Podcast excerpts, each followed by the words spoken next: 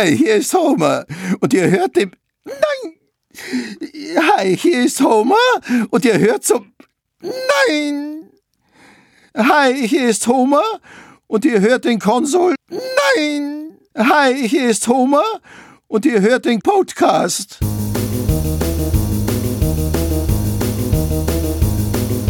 The Shock 2 Podcast, your program for video games, comic books, movies, and much more.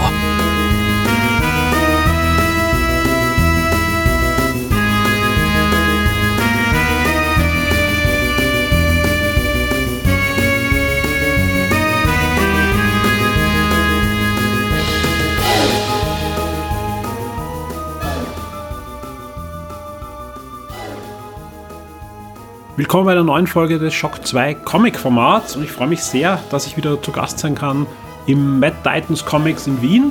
Und vor mir sitzt der Besitzer des Mad Titan Comics und mein Mitpodcaster Alexis. Hallo. Hallo, servus.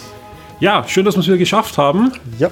Erste Sendung im neuen Jahr und es hat sich einiges getan. Ja, ich, ich, ich wiederhole mich ja eigentlich äh, pro Sendung da. Also es, einfach, es wird voller und voller da. ja. Wir sitzen schon immer enger hier beisammen. Genau. Aber es ist wirklich schön gemütlich da und, und es wird, sind immer wieder äh, sehr, sehr schöne Sachen da. Was hat sich getan die letzten Monate im Mad Titans? Ja, wie du schon sagst, es wird voller und voller. Ähm, aber immer noch übersichtlich, das ist wichtig. Ja. Das ist auch mir wichtig und sagen auch immer wieder Kunden, die reinkommen, dass es trotzdem sehr schön übersichtlich ist und man findet alles.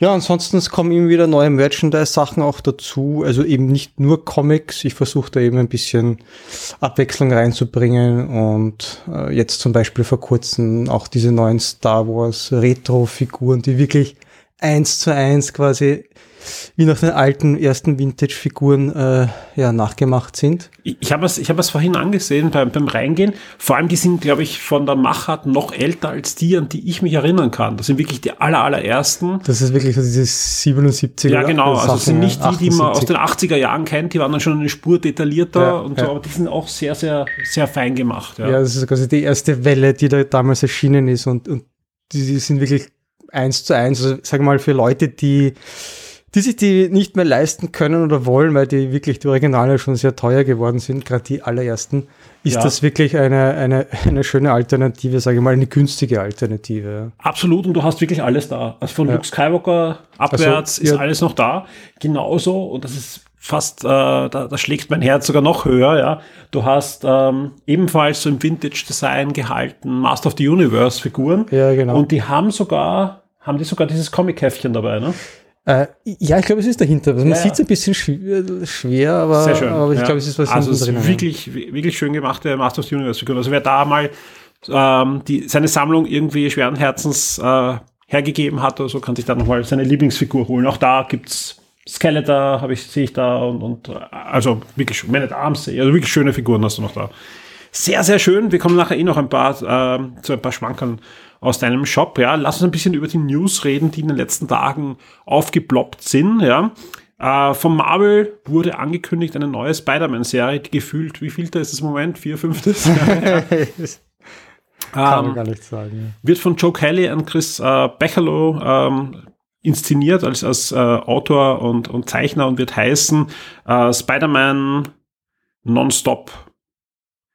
Also mal schauen, wie lang die läuft, wenn sie Nonstop heißt, aber wird sich, wird einen großen Action-Schwerpunkt haben und äh, genau, Nonstop, Nonstop Spider-Man äh, wird die Serie heißen und soll ähm, ja eine epische Action-Serie werden im Spider-Man-Universum. Mal sehen, das Ganze wird in den USA im Juni starten und ja, ich schätze mal dann Ende des Jahres wahrscheinlich erstmals dann vielleicht auf Deutsch aufschlagen. Wird man sehen. Was auch sehr spannend ist, vor allem weil es auch ein bisschen einen Bogen äh, spannt in Richtung Fernsehen. Da ist ja vor kurzem, da werden wir nachher eh noch drüber reden, äh, auf Netflix die erste Staffel von Lock and Key angelaufen, also eine Umsetzung eines, eines, eines schönes My- Mystery Comics, ja. Und da wurde jetzt angekündigt, dass ähm, IDW und DC gemeinsam eine Crossover-Serie zwischen Lock and Key und Sandman planen. Ja, und Ja, Sandman wird ja auch verfilmt gerade, wird dann bei HBO laufen. Ja. Also mal sehen, äh, ich bin gespannt, ich mag ja beides sehr gern. Also ich habe die Comics von Lock and Key sehr, sehr gern gelesen und, und mag jetzt auch die Fernsehserie, ja, ohne da jetzt den, den Beitrag von mir von nachher zu spoilen, ja. Und Sandman ist halt Sandman, da kommt man sowieso irgendwie schon schwer vorbei. Und es passt schon gut dazu. Also man mhm. kann, also es heißt jetzt nicht, dass das unbedingt gut werden muss, aber auch die Leute, die dran arbeiten, sind die richtigen. Also ich bin gespannt.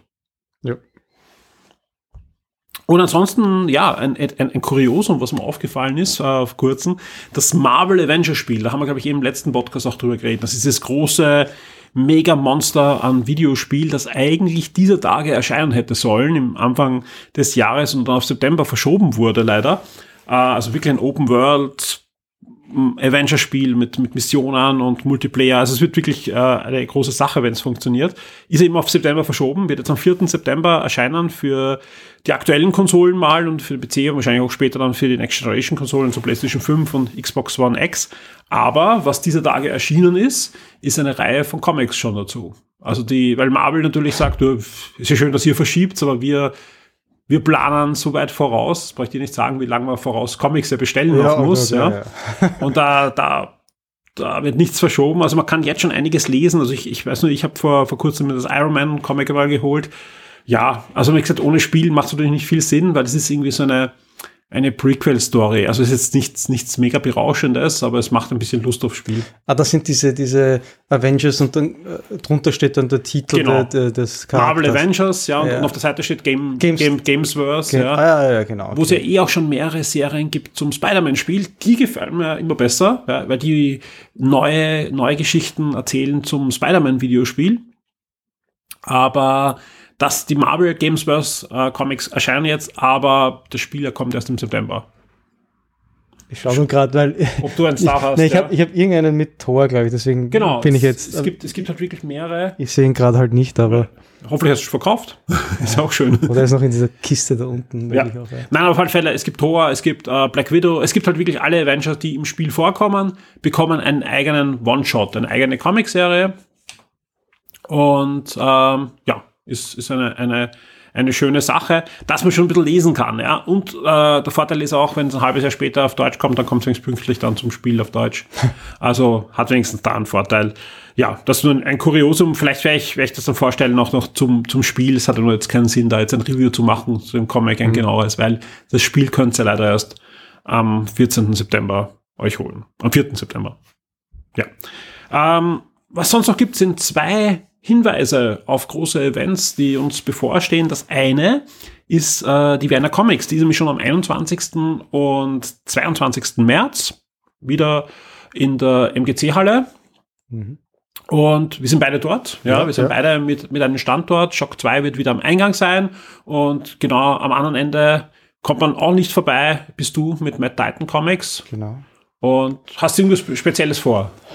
Äh, eigentlich was Spezielles habe ich eigentlich nicht vor. Also ich bin irgendwie mit meinen üblichen Sachen dort, Comics, natürlich US-Comics massenweise. Ja, vielleicht werde ich äh, diesmal ein bisschen was von Merchandise mitnehmen, das ich eigentlich sonst jetzt eher weniger dabei gehabt, auch die letzten Male. Schauen wir mal, vielleicht werde ich da was, was dabei haben. Ich, ich versuche es halt ein bisschen noch, weil man das Angebot jetzt, äh, ja, Star Wars gibt immer, glaube ich. Durchzumischen, ja. Ich glaube, es gibt eh wieder ein Star Wars Special, also vielleicht ein paar Star Wars Figuren. Stimmt. Ich habe auch ein paar Sachen jetzt äh, in Aktion, also die werde ich vielleicht mitnehmen. Also die sind ein bisschen verbilligt, um 20 Prozent. Ja. Ähm, da kann man. Und das sind auch schöne Sachen dabei. Ja, ja. Ich sehe dann eine wirklich schöne Spider-Gwen-Figur, die aber, die ganze Zeit Aber da ich, eben, da ich eben auch Platz brauche für Neues ja.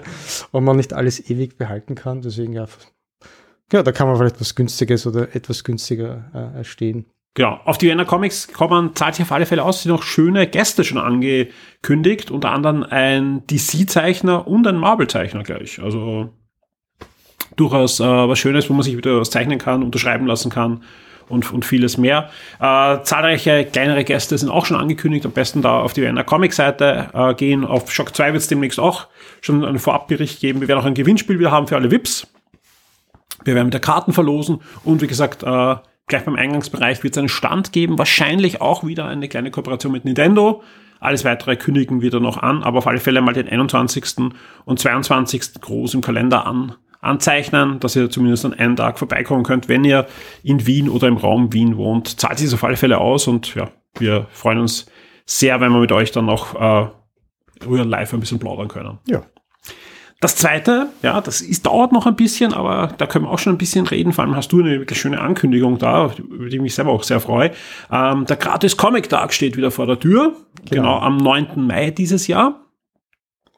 Und ja, da gibt's wieder über 30 äh, deutschsprachige Comics in teilnehmenden Comic-Shops, ja.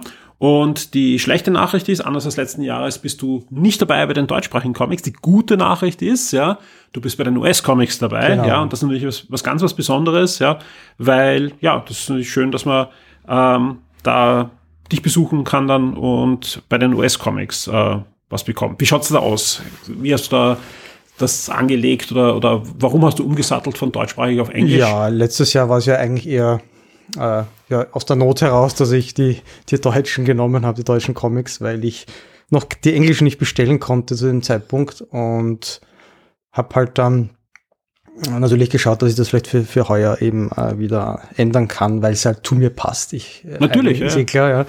Und ja, das, da habe ich dann eben, eben seit letztem Jahr dann schon einen, einen Händler äh, eine Möglichkeit, wo ich das bestellen kann. Und ich beziehe das ja nicht direkt aus den USA und weil mir das ein bisschen zu kompliziert war auch. Und, und die Lösung ist ganz gut und bin zufrieden. Und jetzt kann ich da auch mitmachen mit dem, mit dem quasi Free Comic Book Day, mit den amerikanischen Sachen. Aber du machst es auch am 9. Mai und nicht eine Woche vorher. Ich nehme mal an, ich werde es auch am gleichen Tag machen, weil doch die meisten Leute da ja. unterwegs sind. Und ja, und du hast dann einfach auch ein, ja. ein, ein schönes Alleinstellungsmerkmal und, ja. und das zieht dann doch und Hoffentlich Leute auch. Ich habe aber noch immer welche, noch immer Reste vom letzten Jahr. Die, ja. wenn, ich, wenn ich den Platz habe, werde ich die auch noch irgendwo hinstellen. Das erzähle ich auch immer wieder, weil ja. immer, ich habe erst vor kurzem mit jemand geplaudert, der gesagt, ja, und er hat uh, viele Hefte und er, er wollte eigentlich eh nicht zu viele haben, ich drei, vier und, und der dann nicht bekommen hat, gesagt, du, mein ja. Titans Comic, ja, geht vorbei, ja, der freut sich. Ja. Ähm, und vor allem gibt es auch genug dort, was, was man zusätzlich mitnehmen kann und kaufen kann. Das zahlt sich auf alle Fälle mal dorthin zu schauen, ja. Also, wer noch was sucht, ja, ja kommt vorbei. Gerne, gerne. Redet mit Alexis und, und, und, und schaut euch auf jeden Fall mal das Geschäft an, weil das, das kann ich nur jedem empfehlen. Also, wie gesagt, äh, es ist immer eine Freude, bei dir da zu podcasten. Wobei ich das eh, ich glaube, auch im Wochenstart gesagt habe, manchmal ist es auch, auch schwer, da die Konzentration zu halten und sich nicht irgendwas zu fokussieren, weil ich irgendwie in einem Regal irgendwas sehe, was ich mir nachher genau noch anschauen muss. Ja, und aber die, die, die, Nachteil. Und die Gratis-Comics sind immer noch gratis. Also ich, ja. auch nach einem Jahr. Ja. Ich habe jetzt nicht genau. irgendwie plötzlich äh, einen Preis draufgeklebt oder so. Nein, also. Genau. Sehr, sehr schön.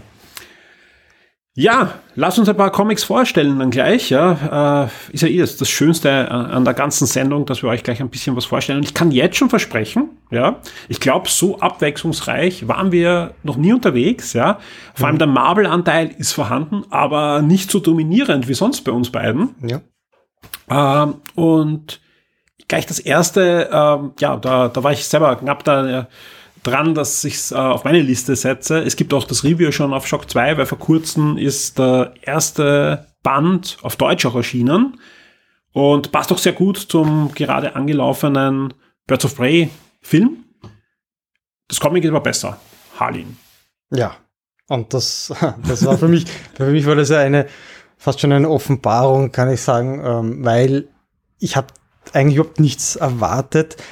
Wahrscheinlich, weil es damit zu tun hat, weil ich, weil ich ziemlich enttäuscht war vom Batman Damned, mhm. weil das so quasi der erste große Black Label Release war. Und dann habe ich eigentlich meine Erwartungen für, für das einmal eher zurückgeschraubt. Genau. Ja. Lass uns da vielleicht ganz kurz, äh, bevor du loslegst, es ist was ganz was Besonderes, ja, äh, die Serie Harleen, ja, weil es erscheint im Black Label. Black genau, Label ist so ähnlich wie früher Vertigo eine Möglichkeit für DC erwachsene Comics zu erzählen, sind in der Regel auch nicht im Kanon, ja, sprich, ja. Da, da bekommen Autoren und Zeichner, so wie früher, die Möglichkeit, aus bekannten Helden eine Geschichte zu erzählen, ja, oft eine neue Origin Story ihnen zu geben oder einfach sie in ein komplett anderes Licht zu setzen, manchmal nur ein bisschen was zu verändern, meistens auch mit einem sehr, sehr coolen Zeichner. Und die erscheinen nicht alle, aber die meisten auch in einem sehr spannenden, für US-Verhältnisse sehr spannenden Comic. Man könnte ein bisschen mit einem Albenformat, also Asterix Lucky Luke vergleichen, wie die ja. erscheinen. Ja. Im deutschsprachigen äh, Raum hat sich Panini sogar entschieden, das Ganze als Hardcover zu veröffentlichen. Also sprich, da bekommt ihr Albenformat und Hardcover sogar. Und ja, aber jetzt äh, zu Hallin. Ja. Was ist da so schön und was ist so spannend dran? Ja, also ich, ich finde es ja, abgesehen davon, dass es eigentlich jetzt total perfekt auch, auch zum Joker-Film passt, finde ich. Also ich, ich würde es ja schon fast als, als ein, ein, eine tolle mögliche Fortsetzung sehen, wenn man was, was machen möchte mit dem Joker-Film, also einen zweiten Film und nicht genau weiß wie, dann wäre das vielleicht gar keine so schlechte Idee. Also das ist jetzt nur so vom, vom Geschmack her, aber ich, ich finde es eigentlich äh, ja ein guter eine gute Parallelerzählung dann eigentlich dazu zum Film. Man könnte das eigentlich wirklich so nett fortsetzen, weil er es ja auch so geändert hat, eben dass er im Arkham Asylum quasi ist. Ja. Ähm, man müsste vielleicht ein bisschen was ändern, aber das, das, das ginge schon. Jedenfalls. Mal auch bei den Verfilmungen. Also. Ja, ja. Also nur gerade den Anfang müsste man ändern, weil er da in den Comics in dieser Geschichte eben noch nicht äh, ja, im, im, im, As, äh, im Asylum ist. Ja, jedenfalls Interessant ist jedenfalls der, der, äh, der Zeichner und Autor ist eigentlich nur eine Person, ja? also es ist, ist kein Team, weil es der, der ich hoffe, ich spreche das richtig aus, äh, Stepan Sejic, ja, denke ich mal an, dass man so ausspricht. Ich kannte ihn ja eigentlich nur von diversen Serien, wo er gezeichnet hat. Ich habe eigentlich, glaube ich, noch nichts gelesen von ihm, wo er auch was geschrieben hätte. Wobei ich kenne dieses Sunstone, ja, das, das weiß ich, dass es existiert, das habe ich aber nicht gelesen. Ähm, ansonsten, ja, seine Zeichnungen haben mir eigentlich immer recht gut gefallen. Und ich war wirklich überrascht, eben wie gut das dann geschrieben war, diese Geschichte. Und er hat sich da anscheinend wirklich sehr viel Zeit genommen. Äh, auch die ganzen psychologischen Aspekte, die da drinnen stecken, das, das Hintergrundwissen, äh, wird er sich sicher irgendwie in Recherchen angeeignet haben, nehme ich mal nicht stark an. Ähm, außer er hat irgendwie schon sein Vorwissen gehabt, keine Ahnung, aber es ist doch sehr detailliert alles sehr beschrieben und eben aus der Psychologie und etwas, was man, glaube ich, nicht so einfach erfinden kann. Ja. Wer jetzt überhaupt keine Ahnung hat, um was es ja. geht. Ja, es geht um ja, Harley Quinn. Ich sollte mal erklären. Ja, es geht um Harleen, es geht um Harley Quinn. Es ist eine, ein, ein Harley Quinn-Comic, ja.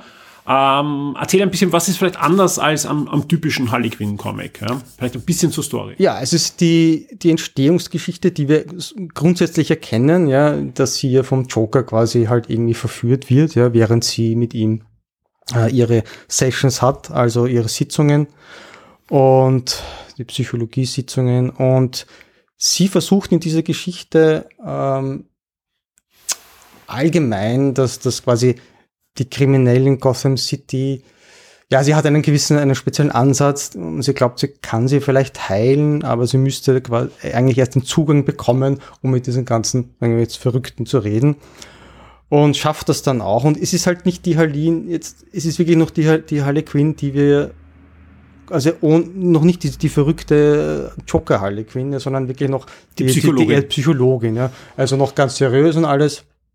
Und äh, es ist halt wirklich halt der Anfang. Äh, und sie versucht halt eben, ja, sie versucht den, den, den Insassen zu helfen äh, hat es natürlich sehr schwierig, weil sehr viel Gegenwind äh, kommt, äh, weil niemand wirklich daran glaubt. Aber sie hält halt dran fest und bekommt die Möglichkeit dann auch und darf in Arkham Asylum arbeiten und interviewt halt mit der Zeit halt die, die diversen halt äh, bekannten Bösewichte von Batman, die wir kennen der Joker noch nicht. Und sie hat aber vorher, bevor sie eigentlich den, den Job bekommt, äh, draußen noch äh, einen kleinen Zusammenstoß während einer, ja, quasi Verfolgung sagt von Batman und Joker und da ist ihr erster Kontakt und mit, mit dem Joker und das ist halt quasi schon so, da merkt sie schon irgendwie so eine, eine, eine Faszination irgendwie, die er auf sie ausübt. Aber das ist halt alles noch, noch sehr, ja, nicht sehr detailliert quasi, sehr im Hintergrund. Und äh, sie selbst ist aber auch ziemlich, man merkt, äh, nicht ganz hundertprozentig psychisch äh, vielleicht so stabil. Sie hat auch äh, Schlafschwierigkeiten und immer irgendwelche komischen Träume und also man merkt schon, dass sie auch nicht so ganz hundertprozentig äh, ja, auf der Höhe ist, würde ich jetzt einmal sagen. Sie ist ja nicht krank, ja. aber sie ist vielleicht ein leichtes Opfer. Und das ist das, was dann der Joker eigentlich äh, ja, Ausnutzt. ausnutzt. Ja. Und, und das ist wirklich dann schön beschrieben, dieser, äh, ja, dieser Weg dann quasi in den Wahnsinn, mehr oder weniger, oder in den, auch in die Abhängigkeit von, vom Joker mit, mit dem Laufe der Zeit. Äh, dieser Kampf auch der innerliche von ihr, ähm, eigentlich, eigentlich was Gutes zu tun und aber trotzdem zu merken, dass sie sich hingezogen fühlt zu ihm. Und Joker, wenn nicht Joker, wenn er das halt nicht irgendwie letztendlich manipuliert und ja, ausnutzt. Und im Endeffekt, man hat in der Zwischenzeit mal zwischendurch sogar wirklich auch Mitleid mit, mit ihm. Ja? Also das haben sie auch wirklich, das hat der, der Autor wirklich geschafft, ihn, ihn so halt mal darzustellen und auch aus der Sicht von der, von der Harleen, von der Harley Quinn, äh, warum sie ihn so sympathisch findet eigentlich. Ja? Letztendlich am Ende wird das Ganze wieder umgedreht, äh, ohne da jetzt allzu viel zu verraten, aber wir kennen eh den Ausgang letztendlich ja eh. Und äh, aber eben die, der Weg dahin ist wirklich, wirklich, wirklich gut gemacht, ähm, ähm, nachvollziehbar, auch realistisch, würde ich mal sagen. Und ziemlich düster halt auch. Und, und sehr detailliert und das Gute ist, es werden auch die Nebencharaktere äh, sehr gut aufgebaut. Gerade deswegen auch interessant, weil dann am Ende doch ein paar so Knalleffekte sind und, und ein paar Situationen, wo man dann, wo das Ganze auch wirklich, ähm, ja, tragisch ist dann auch und das wirklich spürbar tragisch ist. Und ja, also eine, eine wirklich gute Geschichte, eine düstere Harley Quinn. Also ich würde es jedem empfehlen, der auch sagt, äh, ich mag die bunte gar nicht, die schrille Harley Quinn, ja. sondern das ist genau das Gegenteil. Ne? Genau das Gegenteil super zusammengefasst, ja, vor allem auch ohne große Spoiler jetzt, ähm, also wenn man die, da, da, da geht da geht's nämlich dann ordentlich noch ab, ja. Ohne jetzt äh, in die Geschichte ein, äh, was zu erzählen, ja, warst du mit dem Ende zufrieden? Das ist auch, auch wichtig, weil es ja. ist doch, egal ob es auf Englisch oder auf Deutsch ist, ist es doch einiges, was man investieren muss, um die Geschichte zu lesen, ja. Und oft, ich fand, fand fantastisch an, ja. Ähm, du warst sehr zufrieden. Ich war, ich war zufrieden ja. eigentlich. Nein, bis jetzt, zum Ende eigentlich. Ist ja, jetzt auch kein, kein Ding von mir, sondern ja. ich, mir geht's genauso, aber war, war auch dein, dein Review und da muss, das ist immer ganz, ganz wichtig, ja. Weil das Schöne ist, die Geschichte ist jetzt in den USA fertig gelaufen, wie gesagt, auf Deutsch jetzt gerade gestartet, ja. Und äh, der einzige Spoiler, den wir euch geben, ist, sie endet wirklich auch äh, so, wie sie startet, nämlich sehr stark. Also man kann das wirklich bis zum Schluss lesen. Es zahlt sich aus, da äh, dran zu bleiben und sowohl von den Artworks als auch von der Geschichte bekommt ihr etwas ganz was Besonderes, ja. Ja, dann, dann, dann werde ich hineingrätschen mit etwas ganz was anderem. Ja. Ähm, wir haben es eh auch schon ein bisschen erwähnt in einem anderen Podcast. Es ist ein neues, lustiges Taschenbuch am 20. Februar erschienen, am Tag des Wiener Opernball. Und das ist sehr passend, nämlich das ist das erste lustige Taschenbuch, was in Wienerisch neu übersetzt wurde. Und ist wirklich was ganz, ganz Spannendes. Also wie gesagt, äh, wer, wer gerne lustige Taschenbücher liest und äh, entweder ja, selber Wiener ist oder Wien-Kenner oder einfach nur mal reinlesen möchte, findet dafür rund 5 Euro. Also in, der, in Deutschland kostet es 5 Euro, in Österreich dank höherer Mehrwertsteuer und, und, und Import natürlich 5,50, ja. Ähm, ein, ein, ein schönes ähm, ja, Ding, wo man vor allem sehr oft schmunzeln muss, ja. Es sind insgesamt sechs Geschichten drinnen in Nein, Entschuldigung, es sind fünf Geschichten in, in, in dem Band vereint, ja. Ganz hat äh, 95 Seiten, wobei man dazu sagen muss, eigentlich sind es vier wirkliche Geschichten, also mit mehreren Seiten. Die sind auch schon mal in dem einen oder anderen lustigen Taschenbuch abgedruckt worden, nur halt jetzt neu übersetzt, ja und plus einer neuen Geschichte, die ist ganz neu und die heißt auf dem Wiener Opernball, wo die DAX den Wiener Opernball besuchen. Wobei ich sagen muss, ja, die sind halt ein Einseiter äh, und okay. er ist nett, ja, aber das ist einfach eigentlich eine Werbeseite. Ja, kann man einfach nur sagen, ja.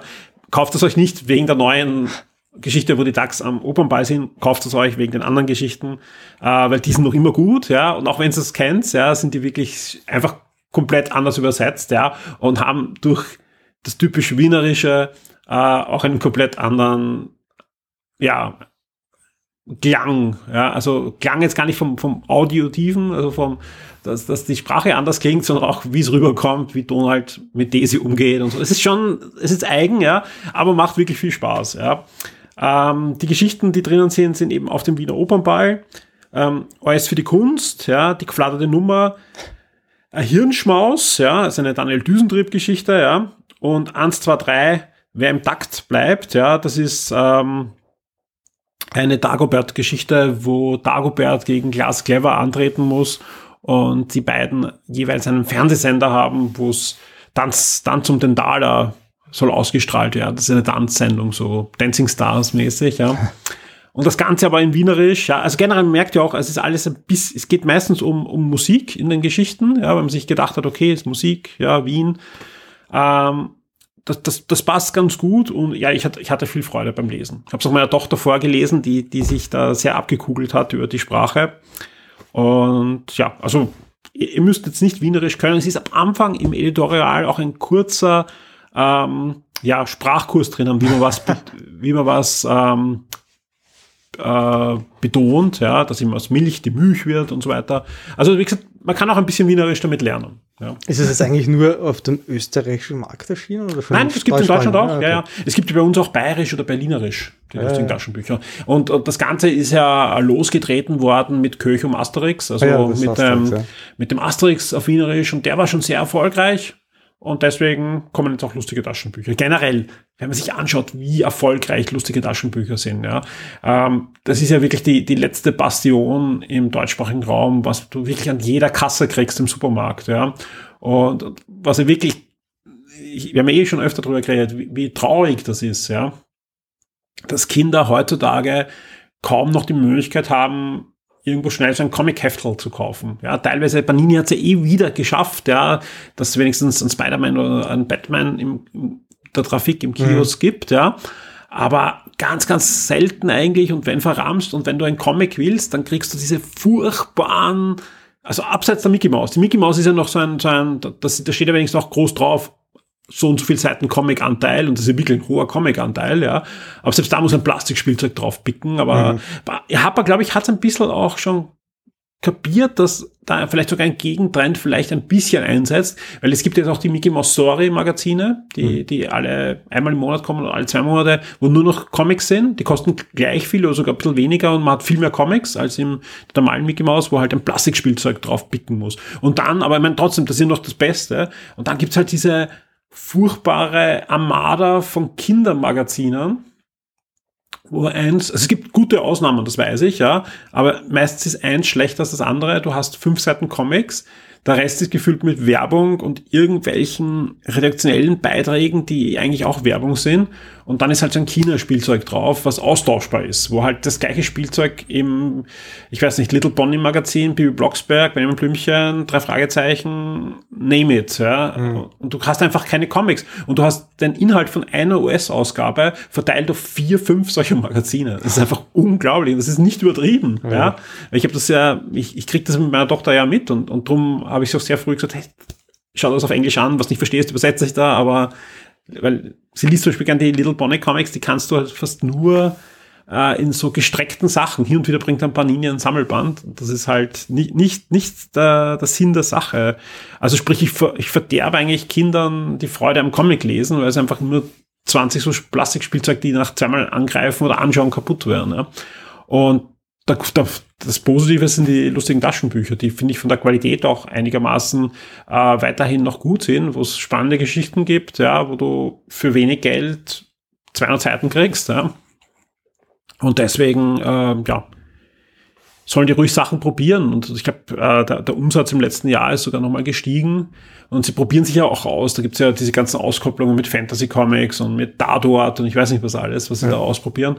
Ja, also, Jedem das seine. Also, also ich habe auch extra, äh, ich habe auch extra schon einen, in einer Box einen Bereich mit Kids Comics extra. Ja. Also wirklich, die halt für Kids erscheinen. Ich meine, alle anderen sind die meisten oder viele sind ja auch, können auch Kinder lesen, aber die, die sind halt wirklich steht drauf halt für Kids und, ja. und das erleichtert halt manchen Eltern halt die, die Auswahl. Ne? Man ja, greift schneller zu. Es ist ja ein schönes Medium und es ist so schwer im Moment da, da die Kinder wieder ranzuführen, weil, weil Panini probiert zwar auch so mein erstes Comic, gibt es ja verschiedene Serien, ja, es sind so kleine Hardcover mit so 100 Seiten herum mit US-Comics, die halt passen, aber die kriegst halt nur im Fachhandel. Mhm. Ich meine, es ist schön, ja, ich sitze einem Fachhändler gegenüber, ja, aber, aber da muss ich halt ich, ein Comic-Fan sein, in den Fachhandel gehen, mit dir als Fachhändler reden und sag, du, was empfiehlst du mir, meine Tochter, mein Sohn, was auch immer, ja. Aber normal ist ja der Ding, dass du gemeinsam im Zeitschriftenhandel bist oder äh, im Supermarkt, du siehst das und sagst, hey, darf ich das auch haben? Und, Ja. und du kaufst das und dann ist der Einstieg. Ne? Das ist, ist ein, ein, ein, ein Ding, was, was halt oft, oftmals schon schade ist. Ja?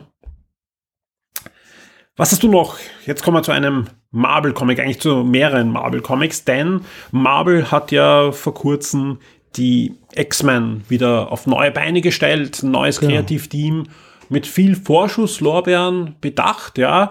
Äh, man kann ja auch sagen, dass das ein bisschen noch damit zusammenhängen wird, dass äh, Disney äh, Fox gekauft hat, Marvel jetzt auch im Filmbereich wieder die X-Men-Rechte an sich reißen konnte und damit äh, wahrscheinlich auch die X-Men im Comic wieder wachgeküsst werden. Weil man darf Ja. nicht vergessen, ja, erinnern wir uns zurück in die 90er Jahre, wo X-Men die wichtigste Marvel-Serie war. Aber weit Ach ab. ja, also die ja. Avengers waren da, ja, da hinten in der Kiste, da, da findest Iron Man und so weiter, kennt keiner. Ja, es gab Spider-Man und dann gab es vor allem die X-Men, ja, Stimmt. die, die, die, die faire, vier, fünf Serien gleichzeitig hatten, alle erfolgreich, Millionen Auflage und spannenderweise sowohl weibliche als auch männliche Leser hatten, aber auch einen sehr hohen weiblichen Anteil, weil sehr geschichtenaffin, oft ein bisschen Soap-Opera. Wir erinnern uns an die ähm, äh, Joss Whedon äh, Runs, die ja wirklich auch schon so, wer, wer Buffy oder äh, Firefly mag, ja, und, und gerade diese, diese Interaktion zwischen den Charakteren, äh, es, Astonishing, Astonishing genau, war, war ein ja. grandioser Run von ihm, ja, was genau in die Richtung geht, ja, wurde ja sogar so Motion Comic mäßig dann sogar verfilmt mal, ja. Ähm, und deswegen bin ich sehr gespannt, was du jetzt zum Erzählen hast, wie es um diesen Restart, sage ich mal, von X-Men Ja, das ist ähm, ist. Ja. House of X und ich glaube, beim zweiten Titel ist es nicht X, sondern da ist die Zahl 10, Powers of 10, was ich mitbekommen habe. Aber es ist geschrieben mit Ja, X. mit ja. X, und genau. es ist ein X-Men-Titel. Ja, also ja, genau. Es ist so, wie Und- wie man macOS ausspricht, entweder äh, Dan oder X. Ist, Ja. ja. Jedenfalls ist das ja, sind beides äh, Sechsteiler, die aber zusammengehören, mehr oder weniger. Obwohl sie eigentlich untersch also unterschiedliche Geschichten erzählen, die aber trotzdem miteinander irgendwie verbunden sind und auch in verschiedenen Zeitebenen oft handeln. Aber trotzdem, man muss sie eigentlich zusammenlesen. Also es sollte man auch unbedingt, wenn man dann wirklich nachher weiterliest mit, mit X-Men-Serien, ja, die dann ja alle gefolgt sind auch. Ja. Das war also quasi eben dieser Neustart, diese beiden. Es gibt auch eine Lesereihenfolge, die man beachten sollte eben. Und ähm, ja, Jonathan Hickman, den sicher eh einige kennen, den Autor, der zum Beispiel äh, Fantastic Four schon geschrieben hat, ziemlich erfolgreich. Sehr bekannt eben von dann von seiner New Avengers und Avengers Reihe, die er wirklich dann lange quasi storymäßig aufgebaut hat. Ich glaube, das waren leicht zwei Jahre, wo er wirklich eine Hintergrundgeschichte entwickelt hat, die dann in Secret äh, äh, Wars geendet hat. Und ja. fantastisch. Ja, Ja, ja. Also ist, ich, ich mag ja auch äh, Brian Michael Bendis, also se- Ja, seine auch. Marvel-Arbeiten, ja, aber wir sind uns wahrscheinlich beide einig, manchmal funktionieren seine Stränge am Schluss einfach nicht. Ja? Da denkt man sich einfach, warum? Ja, es war so gut, ja. Es funktioniert nicht, ja. Anders Hickman, ja, der, der ja anscheinend, ich weiß nicht, ja, im ersten Panel gefühlt schon weiß, was im letzten Panel passiert, ja, und das aufbaut in einer Art und Weise, also sein Avenger Run ist fantastisch, aber auch seine anderen Sachen, auch abseits von Marvel, sind fantastisch, ja, oft halt wirklich konstruiert, ja, aber jetzt im positiven Sinn konstruiert, also nicht überkonstruiert, sondern einfach fantastisch verschachtelt, aber so, dass einfach ein Ziel da ist, das wieder erfüllt, alle Fäden kommen zu einem Strang zusammen und der Leser denkt sich, wow, super. Ja, Ja, man, man, man, man hat das Gefühl, man bekommt was für sein Geld. genau, ja. absolut. Also man bekommt einfach da einfach eine Geschichte, die, die passt alles. Und, ja. und die Zeit, die man investiert, also wenn ich das vergleiche, wenn ich so äh, was von ihm lese meistens, dann, dann, dann lese ich viel länger, du brauchst doch viel länger Ja. und es ist auch einfach mehr Inhalt, ja. Es ist Und- oft mehr Inhalt drinnen, ja. Und bei Avengers ist mir oft so gegangen, dass ich halt ähm, dann jetzt im Trade-Bereich, aber bei Heften äh, genauso, ja, eben im vierten, fünften Band was gelesen habe dachte, okay, und dann habe ich den zweiten Band nochmal genommen, habe wirklich dann mehrere Seiten vom zweiten nochmal gelesen, aber dachte, okay, stimmt, das ist wirklich so passiert, ja, also das hat wirklich, das, was ich eben gemeint habe, dass da am Anfang schon Grundsteine gelegt werden, aber eben nicht so wie, wie, wie man es oft bei anderen Autoren das Gefühl hat, ja, dass die einfach, ja, die, da ein Hinweis und da ein Hinweis, auch bei vielen Fernsehserien habe ich das Gefühl, ja, du denkst da, puh, das wird noch Bedeutung haben und dann sie, sie legen halt 10, 20 Hinweise auf, ja, um halt vielleicht in einer späteren Staffel auf irgendwas zugreifen zu können, wenn ihnen nichts anderes mehr einfällt. Ja. Also, und das andere lassen sie halt dann. Ich, bei den Avengers damals ist mir eigentlich so gegangen am Anfang, dass ich mir gedacht habe, so, hm, okay, war ein bisschen strange alles, naja. eigenartig. Also es war auch ganz anders als so dieses Avengers-Feeling von, von, von, von manchen anderen Serien. Vielleicht äh, noch da auch ein Hinweis, ähm, äh, wenn ihr fragt, ah, was reden Sie, Avengers interessiert mich vielleicht auch, das sind die Marvel Now Bände. Ja, genau, ja, also, ja. Bei, also wenn ihr, wenn ihr danach sucht, ja, sowohl auf Deutsch als auch auf Englisch, ja, Avengers Marvel Now Band 1, Hickman, da einsteigen. Ja, genau, inklusive diesem Infinity Event, das war genau. auch dabei, genau. Das kommt dann ja. später. Und ja, jedenfalls ist, ist, man muss halt sich dann manchmal vielleicht auch ein bisschen bei seinen Geschichten am Anfang die Zeit nehmen oder die Geduld haben, dass mhm. das nicht gleich, sagen wir, aussteigen, oh Gott, das ist mir jetzt too strange oder so, ja. Genau, das also macht schon Sinn es, alles. Es, es zahlt sich dann wirklich aus, ja. Es ist wirklich, und hat da wirklich wieder, auch bei dieser Geschichte jetzt, und das ist ein bisschen schwierig vielleicht viel zu erzählen, weil, weil man eigentlich sonst spoilern müsste, ja, weil es ist, da kann man eigentlich kaum jetzt wirklich viel verraten.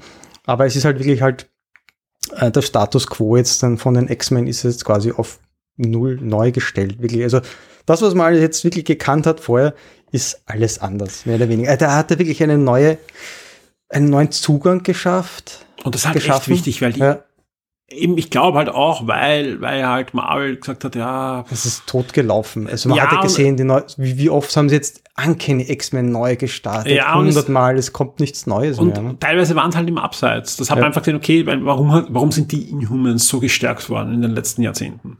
Ja, ja weil einfach Marvel gesagt hat, oh, Fox mit ihren X-Men, ja, wir, wir brauchen da ein Gegengewicht, ja, und die haben ja die Inhumans als X-Men aufgebaut, ja. Also im Fernsehen hat es nicht geklappt, ja, im Kino wird es vielleicht jetzt kommen, ja.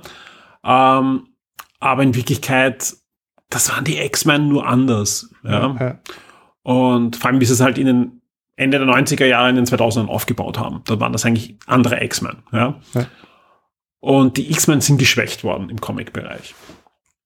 Und ich glaube, das nimmt man jetzt zurück. Mit dem Event nimmt man das zurück. Man gibt den X-Men wieder ja. den Status im Marvel-Universum, den sie eigentlich verdient haben. Ja, also man kann jetzt nur, nur so mal, um uns kurz anzureißen.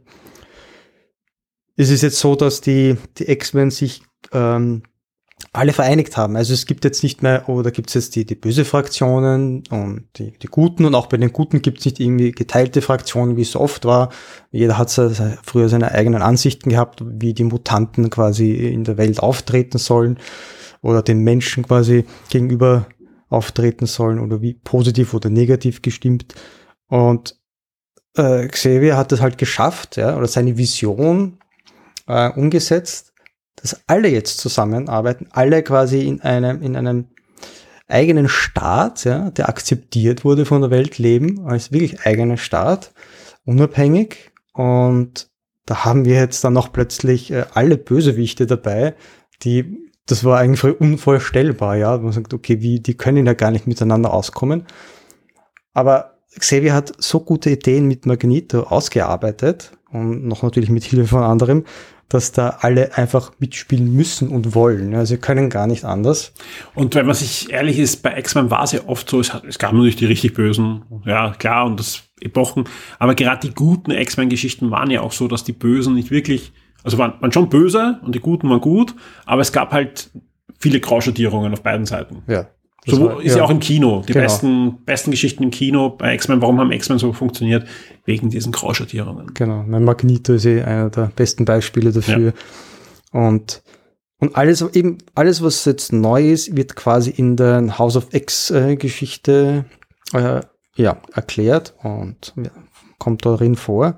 Und in der, parallel dazu, in der Powers of Ten Storyline, wird quasi der Weg dahin äh, erzählt. Wie, wie ist es dazu gekommen? Wie, warum hat er diesen Gedanken gehabt? Und, und da spielt auch die Moria McTaggart eine, eine wichtige Rolle, die halt äh, darin erfährt, dass sie auch eine Mutantin ist und die immer wieder geboren wird, wenn sie stirbt und quasi verschiedene Leben durchlebt und in jedem Leben quasi neue Dinge versucht und, und auf neue Dinge kommt und versucht auch zu ändern und letztendlich halt dann irgendwie eine äh, ja, zu einem Ende kommt äh, und das quasi dann den, den, den Charles offenbart und sie hilft ihm quasi dazu, halt diese Ideen dann umzusetzen und er hat die eigentlich dazu, also sie hat ihm eigentlich dazu verholfen eigentlich, so richtig so auf, ja, die seine Pläne zu ändern.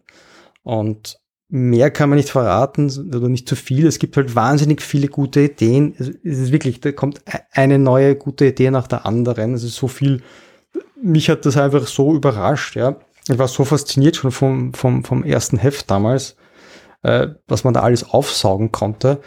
Und, und dachte einfach, wow, was er sich da, der Hickman da alles sich ausgedacht hat, das, das muss einem ja mal einfallen, ja. Wenn jemand jetzt sagt, ja, X-Men, Kino hat mir immer gut gefallen, wenn das jetzt wirklich so neu startet, das wäre vielleicht eine Gelegenheit hineinzulesen. Welchen Band sollte ich mir als erstes kaufen? Ja, also wenn er wirklich, soll ich also, mit House of X anfangen oder Power of X? Ich würde mit House of X beginnen. Ist eigentlich auch die, die Lesereihenfolge mhm. so, aber ich habe auch so begonnen und ich muss sagen, der hat mich eigentlich gleich sofort ja, umgehaut. Also das war wirklich so, da, da war ich überzeugt. Welche Mutanten erwarten mich im House of X?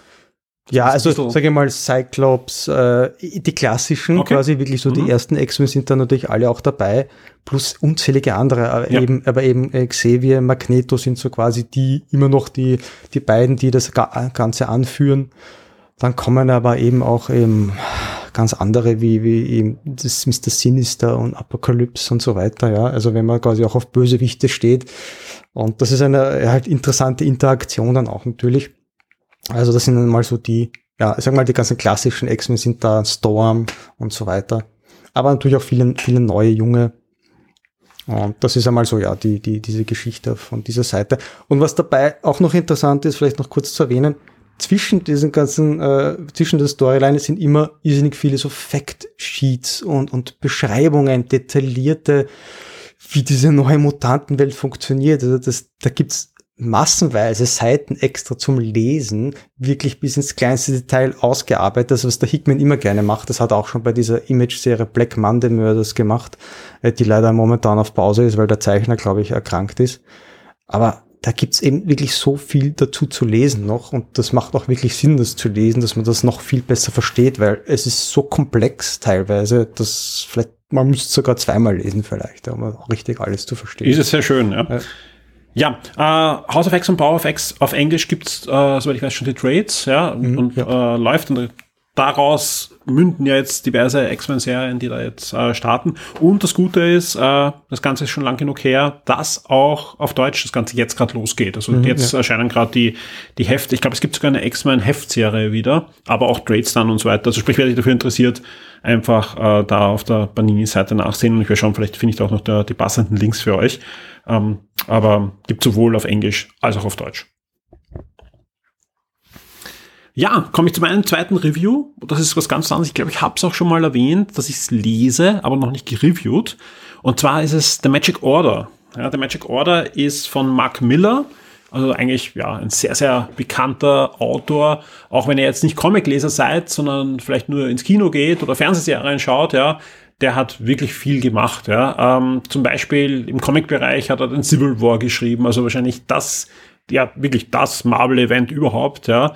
Äh, genauso wie äh, Old Man Logan hat er erschaffen. Ja, also dieses, dieser, der auch im, im Kino dann als Logan ja, im, im Großen und Ganzen ja verfilmt wurde. Äh, was sonst noch? Kick-Ass, ähm, äh, Wanted. Wanted ist von ihm. Dann natürlich die na, Secret Service, wer heißen die Filme? Ähm, Kingsman. Kingsman, ja. danke. Wo jetzt auch ein neuer wieder gerade kommt, wo Fernsehserien kommen. Dann ist Mark Miller der, der seinen kompletten Verlag an Netflix verkauft hat und deswegen kommen sehr viele Mark Miller Serien da von Netflix in den nächsten äh, Jahren. Unter anderem der Magic Order. Und Magic Order ist das Besondere. In dem Vertrag steht nämlich nicht nur, dass er äh, Rechte weitergibt, die noch nicht verkauft worden sind, sondern es steht auch drinnen, dass er pro Jahr Szenarien entwickeln muss für Netflix. Ja, ich weiß nicht, wie viele es sind, drei, vier Szenarien muss er jedes Jahr entwickeln für Netflix, ja. Und wenn man, also ich glaube schon, dass ihm das auch Spaß macht, also auch selbst wenn er, wenn er das in dem Vertrag hat, weil einfach der, wenn man seine Comics kennt, ja, das ist ein jedes Mal eine eigene Welt mit eigenen Spielregeln und so weiter. Und das erste Comic, das jetzt auch erschienen ist, weil er darf nämlich, er darf nämlich, auch wenn er es für Netflix entwickelt, darf er die Sachen vorher als Comic veröffentlichen.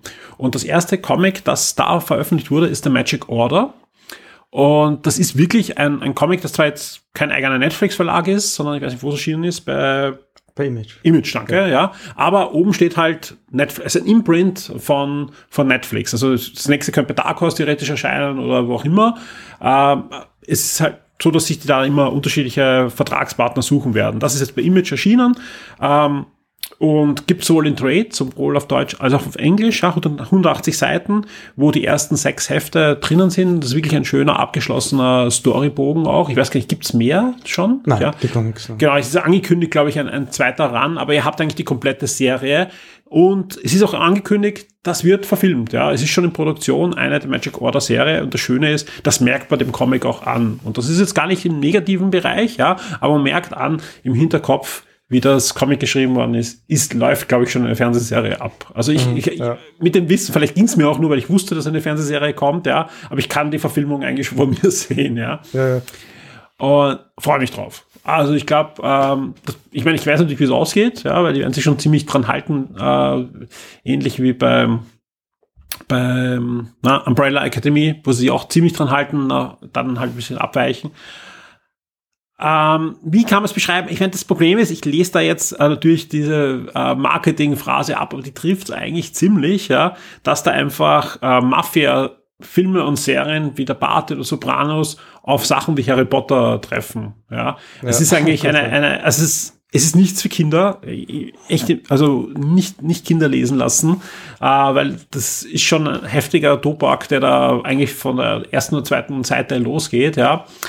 Äh, sowohl von der Sprache als auch von den Bildern, ja, Gewalt, äh, Sexualität, also es wird schon alles da thematisiert, ja, und ihr bekommt halt, aber typisch, es ist das, deswegen auch Harry Potter, ihr bekommt halt einen Clan serviert äh, von Magiern, ja, und eine Welt, unsere Welt, ja, die nicht keine Ahnung davon hat, dass, dass die Magier existieren, wie bei Harry Potter, ja. Also sprich, es gibt die magische Welt, es gibt die reale Welt. Die Magier haben aber oft reale Berufe, äh, leben in diversen ähm, ja, Situationen. Ähm, und das Ganze aber sehr bodenständig. Ja, also es ist so, dass wirklich, man sieht halt diese Familie, diesen Clan und, und dann hat man halt die diversen Kinder, die ihre Probleme haben.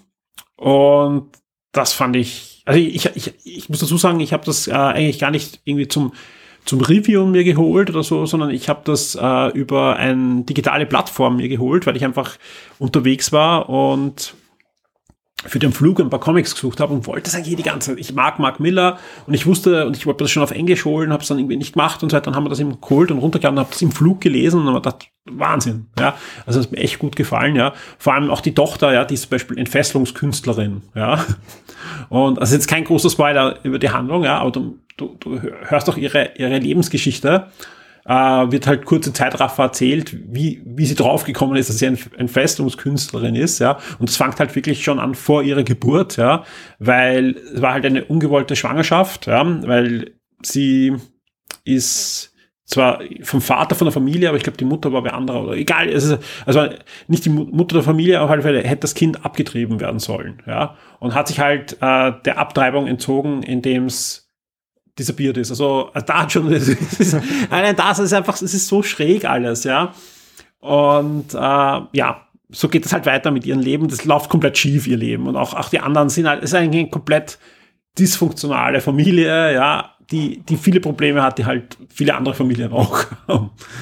Und äh, ich fand das wirklich schön. Also natürlich kommt dann die Bedrohung, ja, weil die Magier werden abgeschlachtet, ja, von einer bösartigen Bedrohung. Da erzähle ich jetzt nicht viel weiter, weil das wäre der Spoiler, ja. Es gibt eine wirklich interessante Wendung, so im Ende zweiten Drittel, ja, und dann, dann geht's halt zum Ende des Storybogen, inklusive einem möglichen Ende, offenen Ende, aber es ist schon abgeschlossen, also braucht keine Angst haben, dass, weil Alexis hat eh gesagt, es gibt jetzt keinen Heft 7, sprich, ihr braucht jetzt nicht Angst, dass ihr davor steht, ja, aber man, man denkt sich, hey, Man kann weiter. das könnte weitergehen, das ist gut. Aber ich finde auch gut, dass jetzt nicht so eine laufende Serie ist, sondern dass halt Mark Miller vielleicht dann bei einem Erfolg da wieder zurückkehren kann und weitererzählen kann. Ja. Nein, äh, deswegen äh, große Empfehlung von mir. Wie gesagt, gibt's auf Deutsch, gibt's auf Englisch, ja, auf Deutsch bei Panini erschienen, 180 Seiten für 17 Euro kann man kaufen und ihr werdet Spaß haben. Also alle, die gerne Harry Potter lesen, aber halt sagen, okay, kann ruhig erwachseneren Inhalt haben, Ähm, und auch nicht davor. Und ihr habt auch die Möglichkeit, das ist wirklich ein, ein Band, den lest ihr und dann könnt ihr in Zukunft sagen, hey, wenn die Netflix-Serie kommt, ich habe schon gelesen, seid ihr bei diesen ähm, ich kann mitdiskutieren und, und sagen, welche Änderungen gibt. Das macht man ja auch nochmal ganz gern. Ich, ich habe es mal, wie ich es verkauft habe, dazu gesagt, Harry Potter für Erwachsene und das war dann schon, es war dann schon es gekauft. Trifft's, ja, es trifft ja. Es ist jetzt nicht, äh, wie gesagt, Harry Potter wird halt so oft bedient, ja. Ja. Und ihr habt dort keine Zauberschule, ihr habt dort keine, pff, ja, also das fehlt alles. Es, ist- es ist schon drum, drum, der Bart der Sopranos, das ist halt auch sehr drinnen. Es geht halt eher um diesen Clan. Was halt von Harry Potter kommt, ist halt ähm, diese magische Welt. Ja, zum Beispiel haben sie auch so Verstecke, ja, die die nur Magier betreten können. Ja, also ganze Welten in einem Spiegel und solche Dinge oder in Genau, einem ja. Gemälde. In einem Gemälde werden äh, Häuser versteckt und so weiter, die man betreten kann. Aber nur wenn man Magier ist, kann man natürlich in dieses Gemälde Und, hinein. und Zauberstäbe gibt's. genau, es gibt Zauberstäbe. Also es hat, du hast recht, es hat schon viel von Harry Potter, ja. Und, aber- und, und quasi Ja. eine böse Fraktion, eine gute Fraktion, so ein Ja, bisschen so, ja. Das ist halt- stimmt. ja, ja. Es ist, ja, das ist, es trifft einfach komplett, ja. Ich meine, Banini schreibt Kick-Ass-Fantasy, um einfach Kick-Ass hineinzubringen zwischen Bart des Sopranos und Harry Potter. Und das trifft's leider wirklich. Also ich, ich bin ja, ich bete einmal nicht gern so, so Marketing-Slogans, aber ja, also das, der Bart gar nicht, aber die Sopranos sind mir schon beim Lesen untergekommen, weil Hm. es ist eben nicht, der Bart, den würde ich gar nicht erwähnen. Ich meine, ja, es, es ist einfach nicht so eine typische Mafia-Story. Es ist halt eher so dysfunktional wie die Sopranos. Sopranos waren ja auch so liebenswert, unter Anführungszeichen liebenswert, weil die einfach alle Weltprobleme auch hatten. Und das ist da auch der Fall. Ja, also es ist einfach, ja, es ist, es ist schon spannend und, und auch welche Probleme die Einzelnen haben. Und da möchte ich jetzt gar nicht so viel erzählen, weil es einfach teilweise erst im dritten, vierten, fünften Heft erzählt wird, warum der so und so ist. Und das wäre einfach ein zu großer Spoiler, da möchte ich euch das Lesevergnügen nicht nehmen. Ja, der Magic Order. Ich, weil ich oft gefragt wäre, weil ich, ich, ich bin großer Verfechter von lest haptische Comics, ja, also, und das sage ich jetzt nicht, aber ich Alexis gegenüber der sein Geld damit verdient. Ich bin sogar jemand, der sagt, Drehs sind super, um es mitzunehmen, aber ich lese lieber die einzelnen Hefte, weil einfach das Cover für mich ein, ein, ein, ein großer Teil des Lesevergnügens ist, ja, und ich einfach gerne Cover, und das hilft mir auch nicht, wenn in einem Trade hinten eine Cover-Galerie drinnen ist. Ich mag einfach die Cover und, und das, das ganze eigenes Trades sind gut, ja, Hardcover sind auch nett fürs Regal, ja, aber zum Lesen habe ich eigentlich lieber die Hefte, aber dadurch, dass ich oft unterwegs bin und auch, auch sonst einfach auf Zug, der, der Zugang, oft kriegst du halt das Heft dann nicht mehr und, und du, du, hast einfach einen, einen legalen, schnellen Zugang, kannst es mal lesen und ich weiß gar nicht, habe ich das auf, auf Sendung oder, oder beim, ich bin mir jetzt nicht, oft, ich podcast im so viel, dass ich oft nicht weiß, was habe ich in Sendung erzählt und was habe ich, was habe ich äh, in Vorgesprächen erzählt, aber ähm, Oft lese ich was digital und hole mir nachher das Hardcover zum Beispiel fürs Regal dann.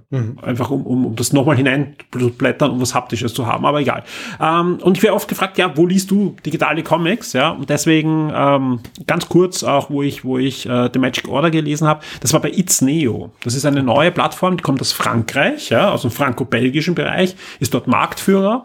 Also ganzen Spirou, Fantasio, Asterix und so weiter. Also wirklich französische Auswahl, sehr, sehr große französische Auswahl, alle französischen Verlage. Die sind im letzten Jahr, im März, auch im deutschsprachigen Raum gestartet. Gibt's auch in den USA. Und äh, ist für mich eine wirklich schöne Alternative zu Comixology. Comixology, der große Gigant, ja, äh, der aus den USA kommt, der von Amazon übernommen worden ist, wo es wirklich so ziemlich alle US-Comics äh, gibt. Inzwischen auch sehr viel deutschsprachig. Ähm, den kann man auch durchaus äh, nehmen und empfehlen und so weiter. Das ist auch ein, ein, ein, ein wirklich brauchbare Sache. Ich finde It's Neo bisschen sympathischer, auch wenn ich vieles nicht finde. Ja, zum Beispiel US-Comics haben sie sehr viel, aber zum Beispiel nicht Marvel. Ah. Ja. Äh, DC, DC weiß ich gar nicht. Aber sie haben, sie haben Image drinnen, sie haben Dark Horse, sie haben ähm, IDW, sie haben Boom Comics, also sie haben schon viele US, aber da, da sind sie jetzt im Starten. Kann sein, dass Marvel auch noch kommt, aber da, da, da, Marvel hat immer eigene Sachen mit Comixology laufen und die haben ihre eigene Dinge. Also da, das weiß ich nicht, ob das kommt, ja. Aber im Notfall kann man auch mal zwei Apps haben. Also ist, aber warum ich jetzt Neo verwende, ist vor allem im deutschsprachigen Raum, da sind sie wirklich stark und ich glaube, da sind sie sogar stärker als Comixology. Äh, der nächste Vorteil ist, ähm, man liest doch auf der Switch. Ja, und ich, ich habe Tablets und so weiter, aber manchmal liest einfach meine Tochter einen Comic und, und äh, wir haben nur die Switch unterwegs und das funktioniert auf der Switch sehr, sehr gut. Sie haben einen sehr, sehr schönen Switch-Client Und gerade die Auswahl an Kindercomics ist auch sehr groß. Also sie haben die ganzen ähm, Kindercomics von Splitter, sie haben die ganzen, also Schlümpfe und so weiter, sie haben die ganzen äh, Kindercomics von Crosscult, Peanuts und so weiter. Also es ist wirklich so, dass da eine große Auswahl an Kindercomics da ist. Und Panini stellt dort auch Marvel DC, Dark Horse und alles rein. Also es, äh, die, Panini ist eigentlich ziemlich komplett dort im Moment. Hm. Ja. Okay. Mal sehen, wie es da ausschaut in Zukunft. Das ist immer das Problem. Ja. Also ich weiß gar nicht, wie oft wir schon diskutiert haben, wie schaut's aus mit deutschsprachigen Comics digital. Ja, das ist einfach ein Jammer gewesen. Das war schon zu Zeiten, wo wir ja äh, das Konsolheft bei Panini in Deutschland rausgebracht haben. War meine erste Frage, wann, wann könnte digital liefern? Und das war einfach äh, am Anfang ein pff, ja, ja, obwohl halt die Amerikaner schon geliefert haben und vor allem viele illegal gelesen haben, ja, und das ist halt das Tragische, ja, und die haben illegal deutschsprachige Comics äh, digital gelesen, weil es einfach keine Möglichkeit gab, ja. Und das lief dann an, dann hat ja Marvel die Rechte an eine Agentur vergeben im, im, im Europa. Die haben dann Civil War, ich weiß nicht, was alles rausbracht, also eher so, so Back-Katalog, aber furchtbar schlecht übersetzt, ja, also viel schlechter als Panini-Übersetzung, ja. Und da konnte man umschalten, zwar zwischen Französisch, Italienisch und, aber es war, war ein Graus, ja. Das wurde abgedreht, wenn du Geld ausgegeben hast, hast du Pech gehabt, ja. Dann hat Panini was Eigenes gemacht, das ist auch schon wieder abgedreht worden. Also generell diese Verlagslösungen sind immer so Sache und deswegen, also It's Neo ist wirklich stabil. Also da, Handelsfall würde ich nicht legen, aber die gibt es schon einige Jahre. Vor allem, die sind in Frankreich sehr, sehr stark. Und das Schöne ist, ihr könnt halt umschalten. Ihr könnt also ähm, umschalten zwischen französischen Katalog, deutschsprachigen Katalog und englischen Katalog, könnt überall einkaufen, auch aus, aus Österreich, aus Deutsch, Deutsch oder Schweizer. Das ist kein Problem. Gerade in der Schweiz äh, ist ja die Mehrsprachigkeit wahrscheinlich sowieso sehr, sehr interessant. Also wenn man Französisch und Deutsch kann, hat man da wirklich große Auswahl und Englisch. Also dann, dann, also gerade für Schweizer ist jetzt näher wahrscheinlich am interessantesten mit dem französischen Background auch noch, ja. Äh, weil einfach, also ich schalte oft mit den wirklich Tränen, ich, ich habe einfach null französisches Wissen, ich kann das einfach überhaupt nicht, ja. Aber wenn ich, ich schalte natürlich hin und wieder hinein, weil ich mich halt sehr für franco-belgische Comic interessiere und das ist halt Wahnsinn, was da gibt. Also auch Einzelausgaben vom Phantasium-Magazin und so weiter kann man sich holen. Also ähm, ist wirklich gut, ja. Also da, da, da kann man hineinlesen. Ke für mich absolut keine Alternative zu haptischen Comics, ja, aber wenn man unterwegs ist, ist einfach eine schöne Sache, dass man mhm. am Tablet äh, ein paar Comics hat. Deswegen mein Tipp ist da It's Neo neben Comixology und anderen, aber das ist meine, meine Lieblings-Comic-App zum Lesen. Ja. Okay. Und man kann auch, auch, es synkt sich auch. Also wenn man einen Comic liest am Tablet und nachher auf der Switch weiterliest, das ist genau auf der Seite. Und das ist praktisch. Es gibt auch diese Guided Views, ähm, weil, weil oft ähm, irgend, es tut mir jetzt leid, ich weiß nicht, wer es war, aber irgendein Leser hat mich vor kurzem gefragt, wie es mit Apple Books zum Beispiel ausschaut. Ja, die haben auch, auch deutschsprachige Comics gibt's bei Apple Books, ja. Und äh, das funktioniert, ja, aber da habe ich halt nur die Komplettseitenansicht, ja. Und gerade wenn man zum Beispiel auch auf, ein, auf einer Switch liest oder vielleicht sogar auf ein, ein, Smartphone mal ein Heft liest, dann ist halt die Guided View super. Da, da tappt man, springt halt von Panel zu Panel ja. und man kann das einfach direkt dann äh, guided gelesen, äh, lesen. Also das, das ist schon, schon praktisch. Ja. Okay. Ja, das habe ich gar nicht gewusst.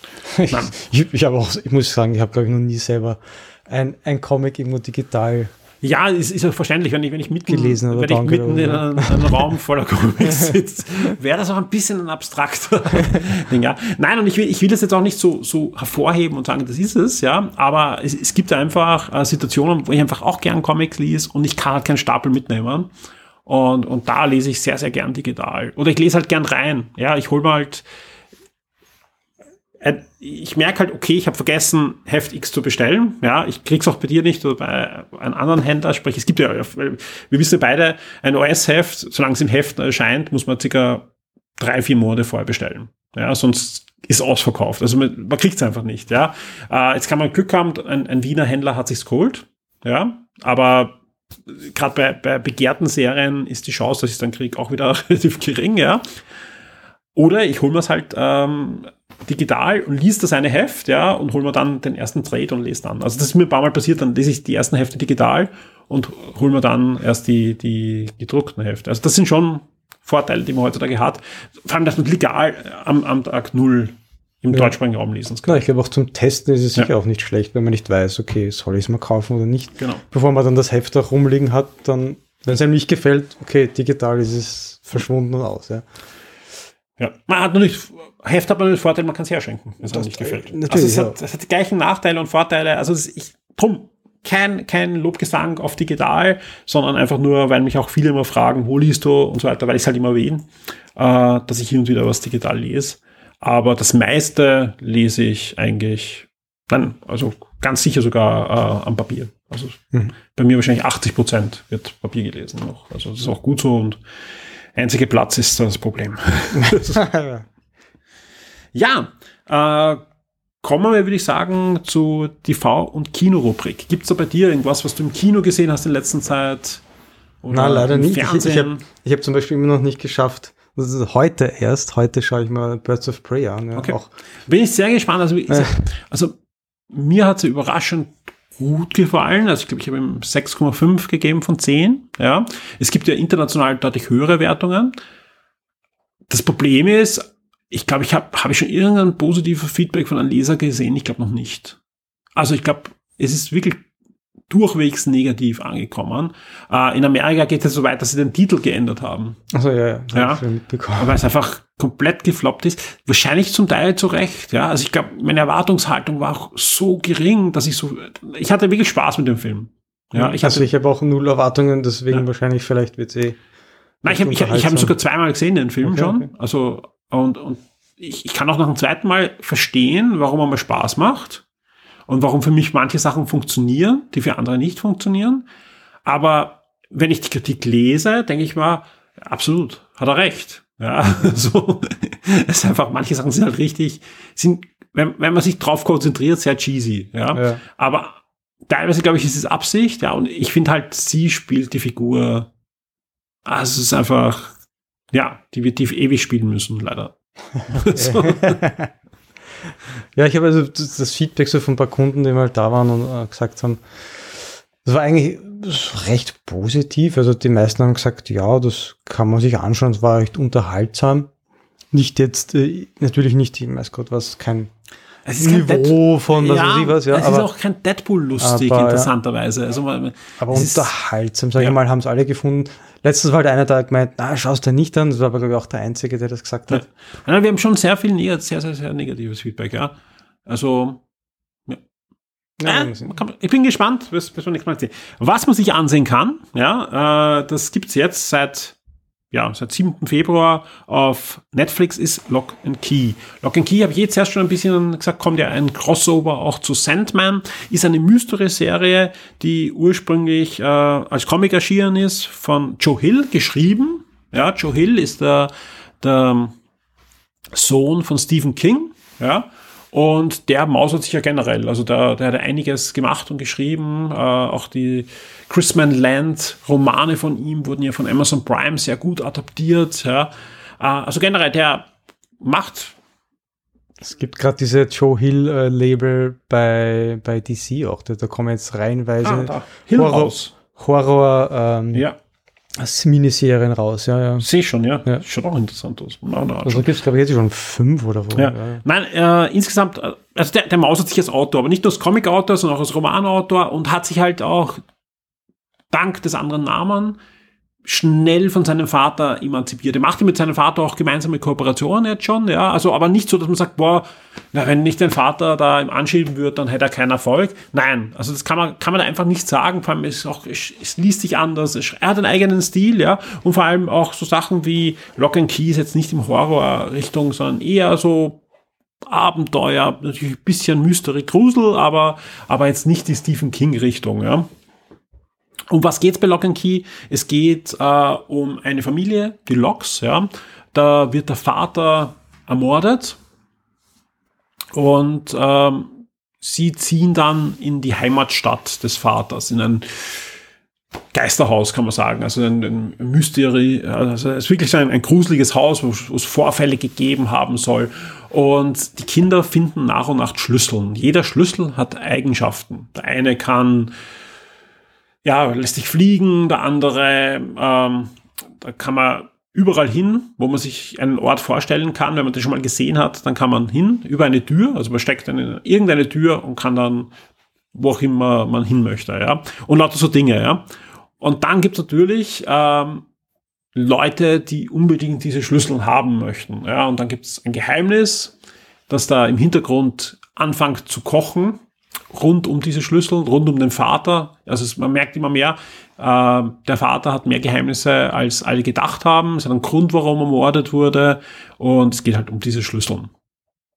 Ich kannte das Comic, ja, fand das Comic schon sehr, sehr gut. Ja, fand, äh, fand, gab es schon, glaube ich, die, die letzten zehn Jahre da immer wieder Ansätze, auch es zu filmen. Es gab auch ein oder zwei Pilotfilme von Paramount, die schon gedreht wurde, die aber dann wieder verworfen wurden. Uh, und Netflix hat sich jetzt endgültig da den Stoff geschnappt, ja, und hat, finde ich, eine Verfilmung äh, zustande gebracht in dieser ersten Staffel, ja, die, die, die funktioniert für mich und ich freue mich auf eine zweite Staffel. Ja. Ich, ich fand die Hörspielversion, es gibt eine deutschsprachige Hörspielversion von Audible, fand ich eine Spur besser. Die hält sich auch ein bisschen mehr noch an die, an die, an die Vorlage. Aber die, die Fernsehserie ist gut gemacht. Man merkt, da ist Budget dahinter, man merkt, die Leute haben die Vorlage gelesen und verstehen die Vorlage, haben die Veränderungen so gesetzt, dass sie Sinn machen, die sie gemacht haben. Und ich, ich, ich finde auch da viele Harry Potter-Anspielungen gibt es da, mhm. inklusive Zaubersprüche im Hintergrund und so. Ähm, auch da, also das ist, ist eine schöne Sache. Okay, okay. Kann man sich anschauen. Ja.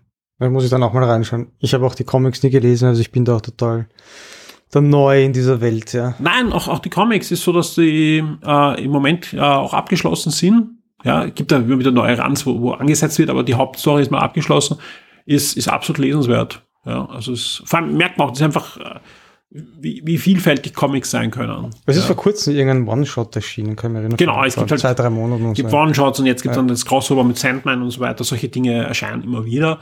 Aber die Hauptgeschichte ist, so wie bei Sandman, ist abgeschlossen und das, das passt, ja. Ja. Ansonsten kommt ja einiges im Kino. Black Widow. Freust du dich auf Black Widow? Ja, natürlich. Ja, als großer Marvel-Fan. Ja, ja, schon, auf jeden genau. Fall. Ja. Wird nicht, wird nicht ausgelassen. Und ja, gibt es ja schon wieder so viele Gerüchte und so weiter und diese lustigen Spekulationen. Aber mal schauen. In den letzten Filmen hat Marvel wirklich es immer geschafft, äh, gut zu überraschen. Ja, ja, vor allem, ich, ja. ich, kann, ich kann mich erinnern, vor Ant-Man, ja, vor Ant-Man habe ich extrem oft gelesen, ah, den lasse ich aus. Das ist der erste Marvel-Film, den lasse ich aus und, und äh, ich meine, die Einschaltquoten waren noch nicht so gut, aber die Leute, die ich, die ich halt gekannt habe, die das gesagt haben, haben sich noch alle angeschaut und viele sagen, Ant-Man war, war endlich was Neues, entweder frisch und, und so weiter. Und Black Widow, ja, also ich muss sagen, die Trailer reißen mich jetzt nicht vom Hocker. Mhm. Ganz im Gegenteil. Die Trailer finde ich cheesy eher, ja. Vieles riecht zu sehr nach der Marvel-Formel, die ich eigentlich nicht mehr sehen will nach Endgame. Ja, also nicht in der Form. Mhm. Aber ich, ich hoffe einfach, dass Marvel es schafft, da zu überraschen. Ja. Was ich nicht glaube, dass die Marvel-Formel, so wie wir sie vor Endgame kennen, noch lange so funktioniert. Mhm. Ja. Und ich hoffe, sie, sie kriegen da den, den, den Drive noch. Ja. Also mal sehen, was da Disney Plus erscheint ja äh, dieser Tage, also in, in drei Wochen äh, bei uns. Ich glaube einfach, dass sehr wichtig sein wird, was Marvel auf Disney Plus macht. Ja. ja. Also dass das wahrscheinlich sogar wichtiger ist als die Filme in, in, in Zukunft. Kann, ja, das kann schon sein. Wobei ich glaube, ich glaube, dass, das, dass die Eternals vielleicht auch ein wichtiger Film wäre. Ja, ja, klar. Dass, dass der da irgendwie eine neue Richtung vorgibt. Genau. Ähm, Na, aber er muss, er muss halt das aufbrechen. Ich sage nicht, sie sollen die Marvel-Formel komplett verreichen. Es passt schon, es funktioniert und, und wir haben alle Spaß. Aber einfach dieses, dieses komplett vorgeskriptete, es muss die Story in diesem Schema drinnen sein, das, das mhm. muss aufgebrochen werden. Das ist ganz wichtig, ja, weil einfach dann funktioniert das Marvel-Universum, was eh unglaublich ist, wie lange es funktioniert, aber es sollte eigentlich nochmal eine so eine Epoche hinlegen. Das geht nur, wenn sie es aufweichen und, und, und andere Sachen zulassen. Ja. Äh, Dr. Strange, hm, ja, also ich meine, dass da schon wieder jetzt äh, Drehbuchautor gefeuert, Regisseur gefeuert, ja, ich meine, die Leute, die anscheinend jetzt, wenn wirklich ein Sam Raimi drankommt, der auch aus dem Horror-Genre kommt, ja, das darf man nicht vergessen. Der hat ja nicht nur Spider-Man gemacht, der hat auch Armee, Armee der Finsternis und, und, also Evil Dead und, und, und viele andere äh, aus dem Bereich gemacht. Ja, der könnte das schon hinkriegen, ja, aber es sollte halt, ja, es, es, es muss irgendwie hinkommen. Hm. Bin ja, sehr gespannt. Was auf alle Fälle hinkommt, ist dein Shop. Der entwickelt sich, ja. Und ich freue mich sehr, dass wir wie immer zum Abschluss des Podcasts äh, ja, uns ein bisschen da umschauen und du das eine oder andere Stück vorstellst, was dir besonders am Herzen liegt, wo du sagst, hey, das, das könnte die Hörer interessieren. Und das ist jetzt nicht, ja, das nur noch 15 Comics, sondern das ja. ist ganz Besonderes. Ja, und zwar die Mego-Figuren, Mego-Toys. Weiß nicht, der eine oder andere wird das vielleicht noch, dem wird das was sagen. Mego war eine, ein Spielzeughersteller, der gibt's, hat schon in den 50er Jahren begonnen, damals in den USA, aber die eigentliche, der große Erfolg war in den 70er Jahren, wie sie die ganzen Lizenzen äh, für, auch für Filme und so weiter erhalten haben. Also Planet of the Apes, Planet der Affen war da sehr groß, dann kam Star Trek, dann Marvel und DC. Das waren diese ganzen 8-Inch-Dolls, die solche puppenartigen Figuren.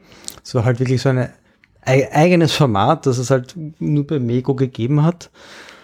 Und dann auch die Micronauts sehr erfolgreich. Äh, bei uns nicht so bekannt, nicht wirklich, aber ja. riesig in den ja, USA, ein riesiger Markt. Die aber eigentlich ja ursprünglich, glaube ich, auch eher aus dem asiatischen, japanischen Raum kommen. Ähnlich wie Transformers, ja, die also auch. Die haben halt einfach schon Lizenzen oder was übernommen. Genau. Also, ja, und die waren wirklich da eine Zeit lang sehr groß und dann irgendwann aber haben sie sich ein bisschen verkalkuliert und haben ein paar Lizenzen noch gekauft, damals mit, weil sie Star Wars eben abgelehnt haben und hatten dann aber versucht, da irgendwie auch den, auf den Science-Fiction-Zug aufzuspringen. Dann haben sie The Black Hole von Disney und Buck Rogers mhm. und so weiter, Battlestar Galactica. Aber das ist halt alles eher gefloppt und 82, 82 oder 83 dann war es aus und jetzt hat der Sohn das Ganze irgendwie neu aufgezogen, diese Firma. Mego äh, Corporation heißt jetzt. Ja, und seit, äh, acht, seit 18, 2018 bringen die wieder neue Figuren raus, also auch Neuauflagen äh, von alten Sachen, aber jetzt auch äh, komplett neue Figuren. Und da habe ich jetzt eben quasi, quasi die ersten paar Figuren da bestellt und es kommen auch noch, also da ist zum Beispiel äh, von S vom Stephen King, äh, aber die, die TV-Version von Pennywise zum Beispiel oder eben ein Freddy Krüger. Dann aber auch wieder ein Klassiker, der Gorn vom Star Trek. Gorn, Wir ja. kennen die bekannte Szene mit, mit ja. Captain Kirk, der lustige Kampf. Waren, waren ja die, die Mega-Figuren von, von Star Trek waren ja generell äh, ein, eine, ein, ich glaube, das waren ja auch ursprünglich, waren das Mego? Ja, ja, die waren Mego. Genau, ja, also da, großen, da, hatte ich, da hatte ich sogar zwei, ja. ja. Spannenderweise, die wurden ja neu aufgelegt dazwischen. Ja, ja, gibt's, ja, von, von einem anderen. Die haben irgendwie vom Mego die, also von den weiß nicht, wer dann die Rechte gehabt hat, aber es gab, es gab ja Nachbildungen dieser Mego-Figuren so Anfang der 2000er schon mal. Ja, ja, es ist krank. Ja, stimmt, ja. ja. Aber das, das, wie, wie, kann man die beschreiben? Also wie gesagt, die, die sind halt äh, ein bisschen größer als Masterfiguren, ja. Mhm und haben halt Gewandern vor allem. Das genau, ist die ja, Besonderheit. Ja. Das sind nicht alles ist das Plastik, sondern äh, also mein, mein Spock und mein Kirk, die hatten halt ja Stoffhose und, und Haare quasi eigentlich auch. Also, ja. Stimmt, Haare, ja. ja. Also. Nein, das war super. Ich glaub, wo habe ich, den, wo hab ich den bekommen? Ich glaube, in Venedig habe ich den mal bekommen. Aber es hat alles durch diesen, diesen Vintage-Look und dieses Vintage-Feeling halt. Also es ist wirklich, sie, sie wollen es genauso wie damals eben vermarkten und, und, und haben das jetzt gar nicht irgendwie neu äh, designt, das, die Verpackung oder die Figuren, sondern es ist quasi wirklich so wie, als wäre das eine Fortführung von damals noch und das ist halt irgendwie das Nette ja. für, für Nostalgiker auch ein bisschen vielleicht natürlich und, aber sie sind eigentlich recht schön gemacht, auch immer noch und, und ja. Es gibt auch dann für, von ja, Musikern gibt es auch einen Jimi Hendrix, ja. habe ich da, ich habe Kiss, habe ich bestellt, die kommen jetzt dann auch noch, ja, die ganze Band. Also auch solche Sachen gibt's ja. Und passt ja auch, Kiss Comics gibt's immer wieder. Ja, genau. Ja, also das ist mal sowas in diese Richtung. ja, und sonst noch auch wieder ganz was anderes, wenn mal jemand etwas Nettes ähm, für ein Geschenk braucht, vielleicht eine nette, ein Geschenkspapier oder nette Grußkarten, die ein bisschen anders sind. Also da hätte ich zum Beispiel Pop-up-Karten jetzt verschiedene, eh schon seit einiger Zeit. Es kommen immer wieder welche nach und immer wieder neue auch. Da habe ich äh, Superman, Batman gibt's da, Game of Thrones, äh, Harry Potter. Also, die, also die sind, man macht sie auf genau, und basiert so ein 3D-Szenario. Genau, so ein, so ein 3D-Effekt, das ist halt mhm. eine Figur oder eine ganze Stadt, eine Skyline, Gotham City und, und, und Batman schwingt sich da durch und solche Dinge. Oder der Drache, einer der Drachen von Game of Thrones oder der Wolf und alles mögliche gibt's. Also die sind sehr nett.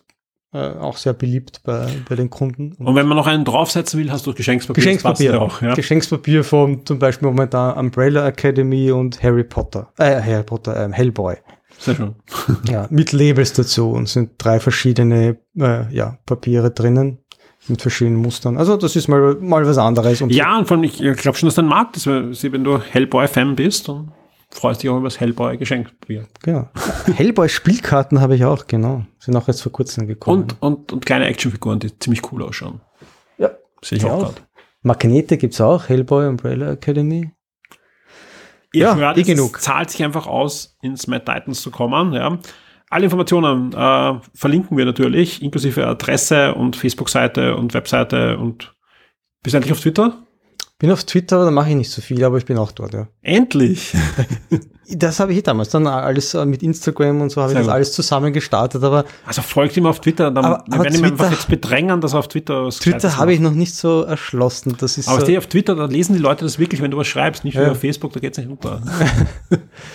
ja, aber da, es ist halt einfach nur, da musst du halt irgendeine, ich weiß nicht, da, da, da schreibst du halt irgendwas rein, aber ich will ja, Ja, was machst du auf Facebook? Da schreibst du auch was rein. nee, aber da, da, da stelle ich die Produkte auch vor. Das ist irgendwie einfach dort. Das ist bei, bei, bei Twitter, ich weiß nicht. Facebook ist irgendwie, das sind die Leute die Fotos auch und das Aber wird nur besser fa- wahrgenommen, glaube ich. ich Ja, aber Twitter ist so kannst du auch ein Foto reinstellen. Ja, ich weiß, aber es ist eher so, Twitter ist eher mehr für Diskussionen oder Statements oder das ist so irgendwie, Ich sehe das ein bisschen anders. noch nicht ja. so ganz erschlossen, ich ja. sehe das ein bisschen anders, ja. Ich Aber ich werde, ich werde dich noch überzeugen. ich finde es irgendwie mühsam auch, keine Ahnung, aber vielleicht, wenn ich auch später damit begonnen habe, ich weiß es nicht. Ja. Der Vorteil ist, der Algorithmus ist nicht ganz so aggressiv, sprich, die Leute lesen meistens mehr das, was du reinhaust. Mhm. Okay. Ich werde es schon noch hinkriegen. Passt. Alexis, vielen Dank dafür, dass Gerne. wir äh, wieder gepodcastet haben, dass ich zu Gast sein konnte im Mad Titans. Ja, ich hoffe, wir machen das bald wieder. Ja. Bis zum nächsten Gerne. Mal und viel Erfolg. Bis dann. Wir sehen uns spätestens auf der Wiener Comics. Genau. Werde jetzt VIP und unterstütze Shock 2 mit einem Betrag ab 4 Dollar auf Patreon. Du sorgst damit dafür, dass wir das Shock 2 Webangebot und die Community weiter betreiben und ausbauen können und sicherst dir exklusive Podcasts und vieles mehr.